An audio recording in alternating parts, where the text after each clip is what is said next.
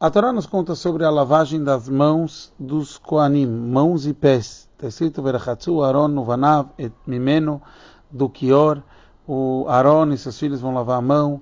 Et Yediem, Vedraglem, as suas mãos e seus pés. Daí a Torá continua e nos fala Bevoam, Eloel Moed, quando eles vão vir pro El Moed, eles irchatsu maim, eles vão lavar as águas. Depois ele fala Velo Yamutu, daí eles não vão morrer ou vegistam, ou quando eles se aproximarem, ela misbeach lecharet, para servir leaktir ishe lashem, para trazer aqui uma oferenda de fogo a Hashem. Urashi vem sobre isso e fala, bevoam elo moed, quando eles vão vir o el moed, leaktir, para fazer o ktoret, shacharido ben arbaim, de manhã e de tarde ktoret, eles vão fazer o ktoret. Depois ele fala, o leazot midam par Cohen a Mashiach, ou eles vão trazer e vão aspergir o sangue do Cohen, que é ungido, e depois eles tra trazem também Veserei, Avodat Kochavim e o bode que espia os pecados de idolatria.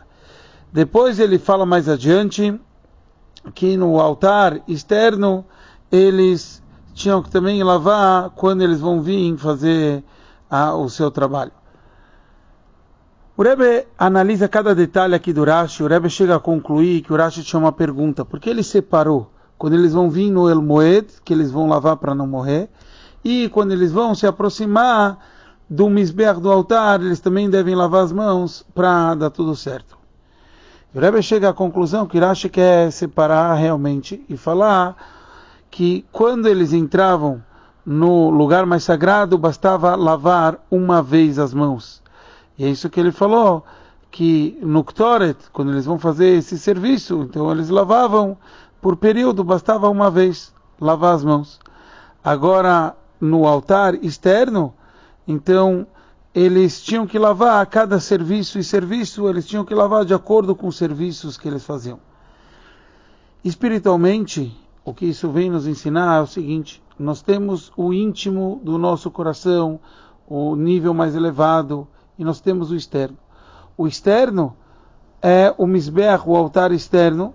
Então, lá no mundo, quando eu estou trabalhando para refinar o mundo, eu preciso lavar, tomar cuidado para não me impurificar a cada momento, a cada trabalho. Já no âmbito da espiritualidade, basta uma vez lavar, e, e esse é a necessidade e o jeito que Rashi fala, que tem também os níveis mais profundos espirituais de como a gente deve servir a Hashem.